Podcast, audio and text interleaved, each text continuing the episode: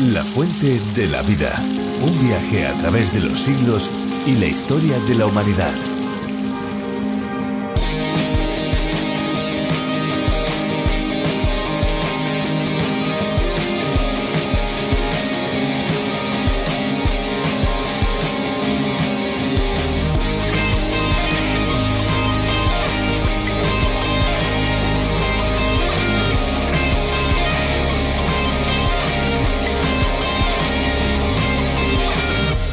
Agua Viva.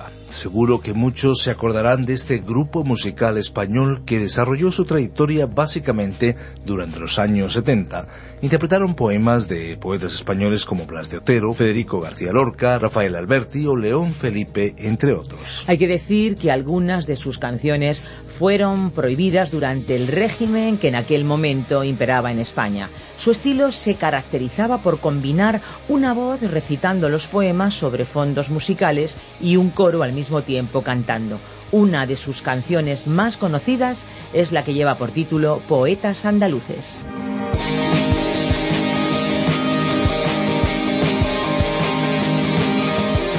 Bienvenidos a la Fuente de la Vida. Soy Esperanza Suárez y aquí estoy para acompañarles en este recorrido por los libros de la Biblia, uniéndome a todos los que hacen posible este tiempo de radio, a todo el equipo de producción, para poder pasar juntos un tiempo maravilloso de aprendizaje, de descubrimiento, a través de un programa que llega a decenas y decenas y decenas de países en los más variados idiomas. Y es que amigos, son tantos los países que la familia de la Fuente de la Vida tiene que hasta podríamos decir que parece como una pequeña ONU. ¿Por qué no? Nosotros les invitamos a descubrirlo descargando la aplicación RTM 360 y la app a través de la Biblia. Verán ustedes la cantidad de lenguas que cuentan con el programa que estamos hoy emitiendo. Es impresionante. Y es que no solo el programa está disponible en varias lenguas, la propia Biblia está traducida por completo y en porciones a una cantidad inmensa de idiomas y dialectos, en algunos casos con varias traducciones revisadas. Es algo muy especial y es que la palabra de Dios es muy especial. Por eso tenemos tanto empeño en que se traduzca a la mayor cantidad de idiomas posibles. Y hay que decir que aún faltan muchos por contar, muchos por tener, muchos por disfrutar la palabra de Dios, la Biblia.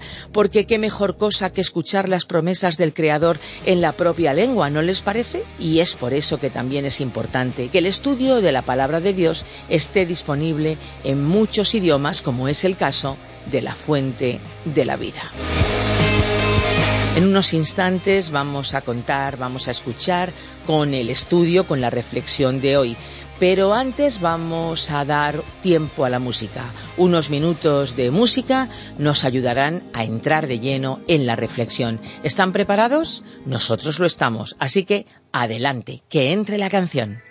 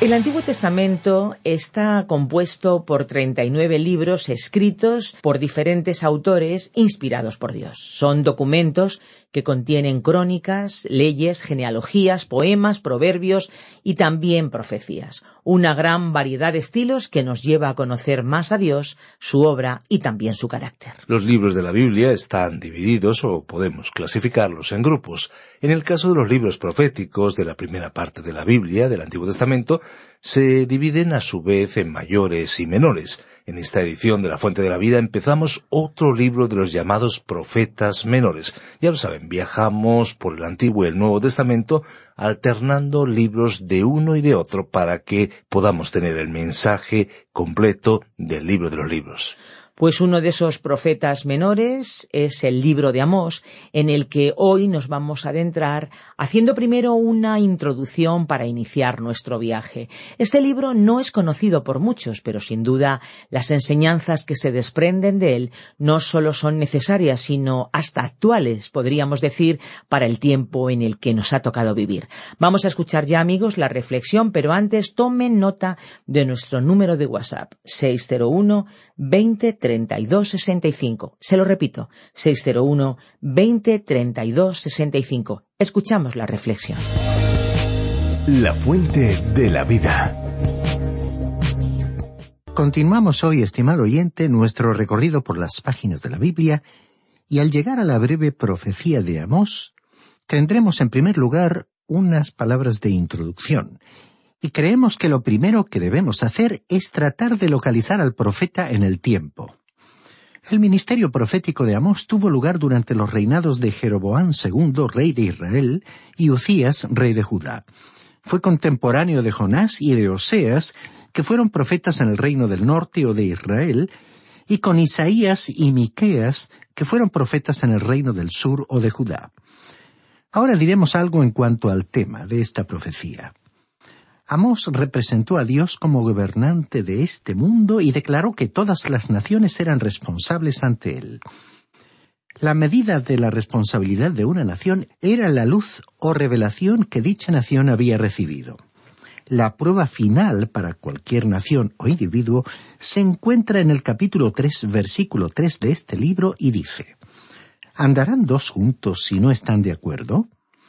En una época de prosperidad, el profeta Amos anunció juicio. El juicio de Dios aguardaba a las naciones que estaban en el lujo o cayendo en la inmoralidad. Ahora digamos algo sobre el escritor. Podemos considerarlo un hombre que llegó a la ciudad procedente de un lugar muy alejado. El conocerlo nos hará apreciarlo más y a conocer mejor su profecía.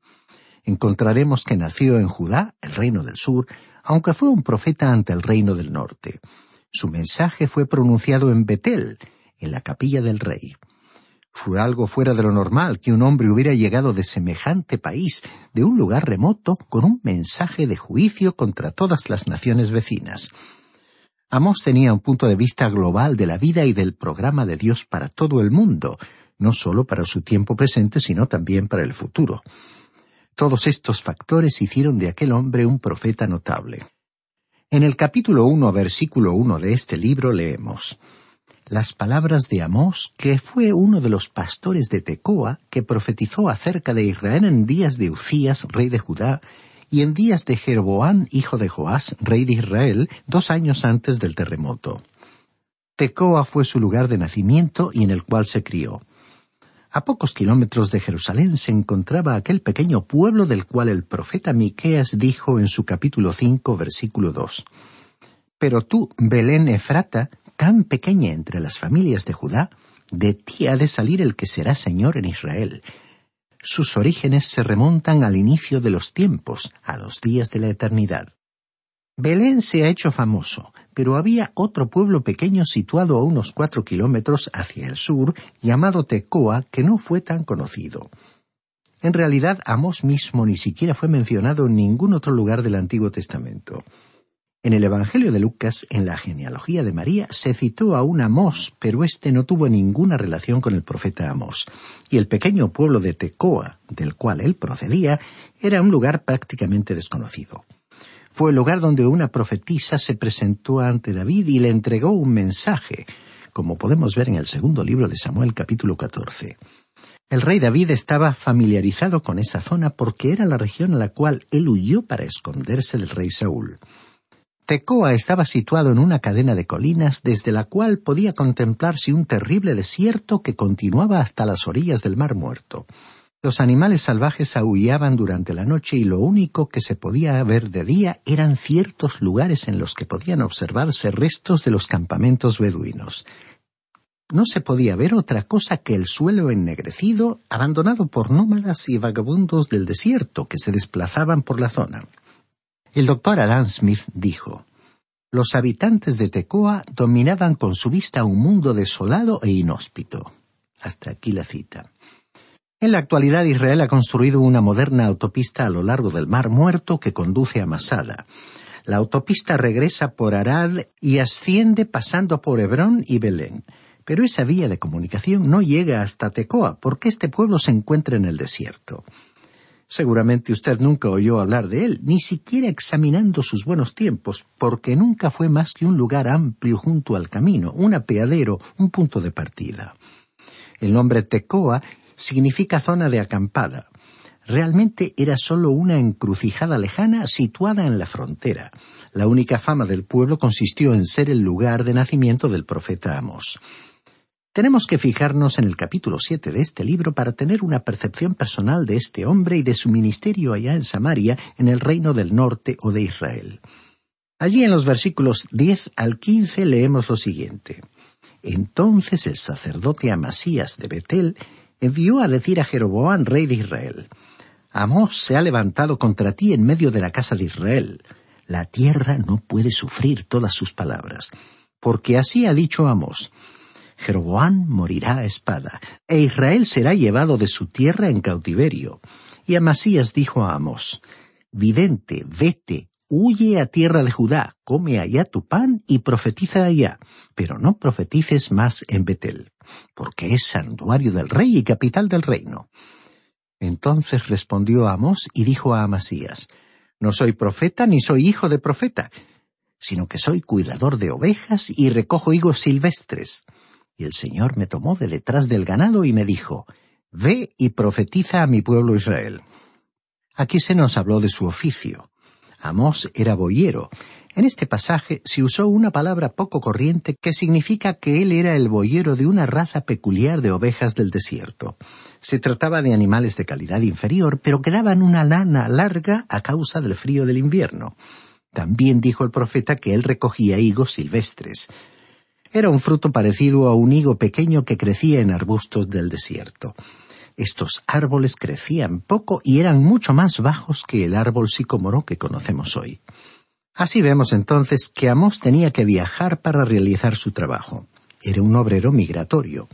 Sus ovejas y sus sicómoros le hacían viajar muy lejos por el desierto. Era realmente un agricultor, un campesino rudo que no había tenido oportunidad de formarse culturalmente. Era un predicador rural, un personaje tosco, que parecía un manazas entre los predicadores sincretistas que predicaban allí en Betel. Pero antes de sonreír al contemplar este personaje, tenemos que decir que fue uno de los más grandes siervos de Dios y un individuo extraordinario. Escuchemos lo que dijo en el capítulo siete de su profecía en el versículo quince. Y el Señor me tomó de detrás del ganado y me dijo, Ve y profetiza a mi pueblo Israel. Dios envió a Amos desde la lejanía de aquel gran desierto hasta Betel, una de las ciudades capitales del reino del norte, donde vivían personas que, como habitantes de una ciudad, vivían de diferente forma. Dios lo llamó a predicar, le comunicó un mensaje y lo envió a Betel. Al principio, Betel fue la capital del reino del norte y el lugar donde el rey Jeroboán había erigido uno de sus becerros de oro era el centro de la cultura y del culto. La gente le había dado la espalda al Dios Todopoderoso y adoraba al becerro de oro. Allí vivían personas de grandes recursos, refinadas y sofisticadas. Allí las personas estaban hastiadas, de vuelta de todo y descaradas en sus prácticas. Aquella ciudad era también el centro intelectual del reino. Tenían una escuela de profetas, si tal escuela existiera en la actualidad, estaría promoviendo todas las teologías y teorías que negaran la inspiración de las Sagradas Escrituras.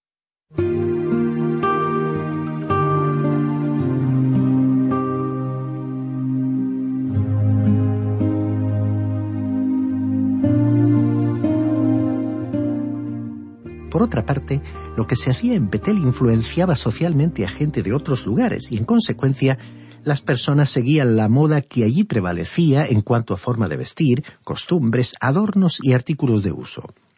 Y fue precisamente a semejante lugar a donde llegó este predicador rural, este profeta de Dios, con un mensaje, un mensaje extraño, diferente al de cualquier otro profeta.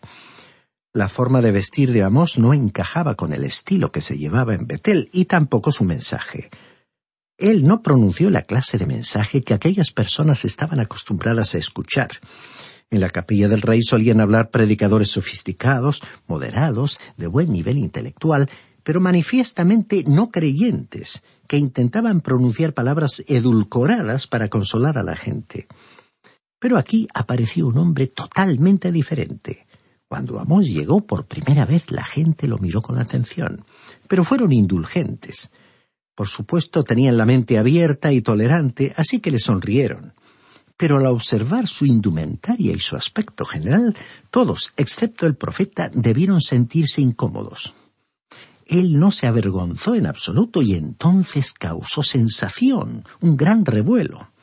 Había salido del desierto y en ese momento se presentó en sociedad había salido de entre las ovejas para introducirse en un lugar elegante de Betel, rodeado de personas acicaladas. Había abandonado el mundo de la agricultura para introducirse en el mundo de la cultura. Creemos que al principio casi todos fueron a escucharle. Debieron pensar que no sería capaz de predicar, pero acudieron a verle por curiosidad, convencidos de que no tendría ningún mensaje que comunicarles. Vinieron para entretenerse, pero salieron enfadados. Lo consideraron un predicador sensacionalista porque sus sermones no estaban concebidos al estilo de Betel. Pero en la actualidad no encontraremos el registro de los artificiosos mensajes de los predicadores de aquella época. Sin embargo, sí tenemos los mensajes y la profecía de Amós. El profeta Amós predicó la palabra de Dios. Muchas personas se conmovieron y algunos se volvieron a Dios, pero el profeta inquietó a los elementos religiosos de aquel lugar. La religión organizada de Betel, la adoración del dios pagano Baal y del becerro de oro se habían unido y compartían los mismos objetivos, así como el mismo programa. O sea, que si usted no creía en nada, no había motivo para mantenerlo apartado. Y actualmente muchos piensan de esta manera. Por ejemplo, si yo no creo en nada y usted comparte mi incredulidad, no creyendo tampoco en nada, entonces podemos reunirnos y disfrutar de cierto compañerismo. Y en ese sincretismo, propio también de los últimos tiempos, podemos ver que muchos tratan por todos los medios de conciliar doctrinas y creencias diferentes. Así que Amós se encontró en medio de aquella religión organizada que tramaba silenciarlo y expulsarlo de la ciudad. Imaginamos que incluso habrán convocado una reunión para cambiar impresiones sobre cómo quitarlo de en medio, o en todo caso, hacerle llegar sutiles amenazas de retirarle su apoyo si no se avenía a cambiar su mensaje, o al menos atenuar su vocabulario radical. Y así todos los grupos que por incompatibilidad con el contenido de su mensaje o por envidia ante el poder de convocatoria popular de aquel profeta, trataron de socavar su figura y su ministerio profético. Pero aquel hombre fue aprobado y bendecido por Dios, y él no cedió ante las presiones, insinuaciones o amenazas directas y continuó predicando la palabra de Dios. Nos imaginamos también que todos los descontentos se reunieron y a pesar de su diversidad, todos compartían el mismo sentir de apartar al profeta Amós de su ministerio, tanto a nivel público como en el privado. Quizás fue Amasías, un sacerdote que se había entregado a la idolatría, el personaje nombrado para canalizar estos esfuerzos conspirativos. Y esta forma de actuar no sería única ni exclusiva, sino que se repetiría a lo largo de la historia humana frente a un personaje molesto que se negara a negociar, a ser flexible, integrador y que no comprometiera sus creencias ante las presiones del poder establecido. En aquel tiempo, Amasías era una especie de funcionario o empleado del poder religioso de aquel reino. Era un hombre culto, refinado, diplomático, en fin, un clásico ejemplo de un santo falso. Inteligente y sutilmente, Amasías preparó un golpe maestro. Se dirigió a Jeroboán II y envenenó su mente contra el profeta Amós. Y así consiguió que el rey le apoyara porque creía que la Iglesia y el Estado, es decir, la religión y la política, debían ayudarse mutuamente. Esto fue lo que sucedió. Leamos nuevamente el capítulo siete de este libro, versículos diez y once que dicen entonces el sacerdote Amasías de Betel envió a decir a Jeroboán, rey de Israel, Amós se ha levantado contra ti en medio de la casa de Israel. La tierra no puede sufrir todas sus palabras, porque así ha dicho Amós, Jeroboán morirá a espada, e Israel será llevado de su tierra en cautiverio. Estimado oyente, ¿fue esto lo que había dicho Amós? No, él no había dicho tal cosa. Sus verdaderas palabras expresaron que Dios había dicho, como leemos en el versículo nueve, Me levantaré con espada sobre la casa de Jeroboán. Si usted sigue el registro histórico, encontrará que la declaración de Amós fue cierta. Fue una desgracia que el rey Jeroboán no hubiera creído a Amós, porque más tarde su nieto fue muerto a espada, terminando con su línea de descendencia real. Fue cierto que Amós había dicho algo sobre la espada y sobre Jeroboán, pero el profeta no había dicho que Jeroboán personalmente moriría por herida de espada. El sacerdote Amasías era un político eclesiástico que estaba tergiversando la verdad, y esa es la peor clase de mentira. Y Amasías, con un sarcasmo hiriente, intentó ridiculizarle, y con una actitud condescendiente le dijo a Amós, Vidente, vete, es decir, que él le estaba llamando a Amós pastor, se estaba burlando de él. Y lo que le dijo lo podemos ver aquí en el versículo doce de este capítulo siete, donde leemos Y Amasías dijo a Amós Vidente, vete, huye a tierra de Judá, come allá tu pan y profetiza allá. En realidad le estaba diciendo ¿Quién te dijo que eras un predicador? ¿Dónde está tu título? ¿A qué escuela fuiste? ¿Quién te ordenó para el ministerio? ¿Dónde predicabas antes de venir aquí? Vete de aquí, vidente. Y así, con otras palabras, le dijo que se perdiera de vista. Y después Amasías añadió, Come allá tu pan. Aquí estaba insinuando a Amós que el profeta lo hacía simplemente por dinero y que no le quería ver más por allí. Y después leemos el versículo trece para escuchar el máximo insulto de todos pero no profetices más en Betel, porque es santuario del rey y capital del reino. Esta fue la culminación de la insolencia y de la arrogancia de Amasías. Él usó entonces una sátira que fue no solo mordaz, sino también perniciosa. Fue como si le hubiera dicho Has hablado en el santuario principal del reino, en la capella del rey, en el santuario del rey, y el rey está insatisfecho contigo. Tu mensaje lo inquieta. En realidad hay mucha gente a quien no le gustas. No utilizas un método muy diplomático. No elogias ni halagas a la gente, no tratas con condescendencia a los ricos y poderosos, no eres respetuoso con el poder establecido, no demuestras tener dignidad, Eres enérgico al predicar y no te expresas con gestos elegantes. Incluso el sonido de tu voz es desagradable y se nota que no has seguido un curso de comunicaciones ni leído escritos profundos. Sería oportuno escuchar ahora la respuesta que este gran profeta de Dios presentó, este hombre que predicó la justicia de Dios y el juicio de Dios. Hubo quienes lo consideraron como un profeta ardiente como el fuego, pero observemos qué gentil y cortés realmente fue. Leamos entonces en este capítulo siete de esta profecía de Amós y concretamente los versículos catorce y quince que dicen Entonces respondió a Amós y dijo a Amasías No soy profeta ni hijo de profeta, sino que soy boyero y recojo higos silvestres. Y el Señor me tomó de detrás del ganado y me dijo Ve y profetiza a mi pueblo Israel. Y después Amos continuó con su mensaje, en el cual tuvo palabras muy severas que decirle a aquel hombre llamado Amasías. Estimado oyente, debemos poner punto final aquí porque nuestro tiempo se ha terminado. Continuaremos con esta introducción a este libro en nuestro próximo programa y esperamos contar con su cordial compañía al considerar los aspectos generales que nos hagan entender mejor el contenido de este libro breve y profundo de la Biblia.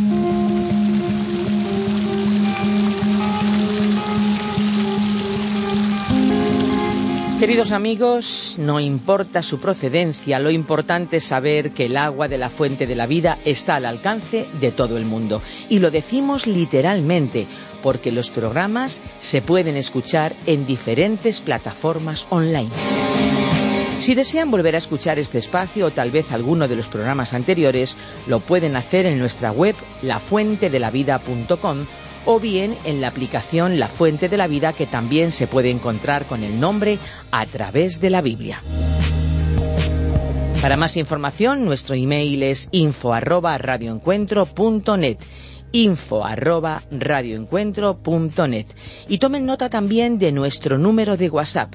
Es la vía más inmediata, 601 20 32 65. Se lo digo de otra manera, 601 203 265. Les recuerdo que si contactan con nosotros desde fuera de España, deben incluir a ese número el prefijo más 34. Bueno, bueno, y no se olviden, por favor, de la memoria USB, una memoria que viene con todos los estudios en audio y por escrito. ¿La quieren? Contacte con nosotros en info@radioencuentro.net. Allí les podremos dar más información. También en nuestro número de WhatsApp 601 20 32 65. Llamen, escriban, pregunten y les enviaremos el USB. Nuestro deseo es que hayan disfrutado y por supuesto que hayan aprendido algo nuevo hoy. Les esperamos en nuestra próxima Fuente de la Vida. Pero eso sí, antes de cerrar nuestros micrófonos, les recuerdo que hay una fuente de agua viva que nunca se agota. Beba de ella.